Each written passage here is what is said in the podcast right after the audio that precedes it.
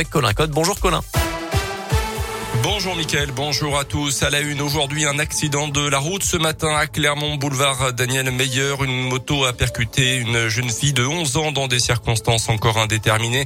Un drame qui s'est passé peu avant 7h30 ce matin. La victime a été prise en charge par les secours dans un état grave.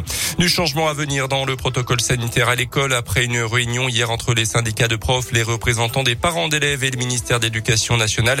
Les règles vont donc changer. On terminé les trois tests successifs dès qu'un cas de Covid se déclare dans une classe. Désormais, le parcours de dépistage, comme l'appelle le ministère, sera valable 7 jours. Notez aussi euh, ce changement concernant la vaccination. Des 5-11 ans, il faut désormais l'accord des deux parents. Les ados de 16 ans et plus peuvent aussi se faire vacciner sans accord parental.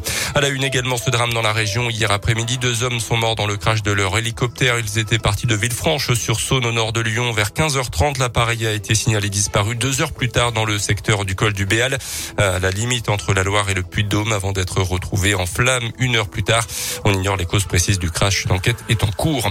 Plus légèrement du tennis et le cauchemar continue pour Novak Djokovic. Le Serbe a passé sa deuxième nuit dans un centre de rétention à Melbourne après l'annulation de son visa. Le numéro un mondial devrait être fixé sur son sort lundi à 10 jours du début de l'Open d'Australie. Et puis c'est officiel. Gabriela Papadakis et Guillaume Cizeron, les deux Auvergnats, ne participeront pas au championnat d'Europe de patinage artistique en Estonie.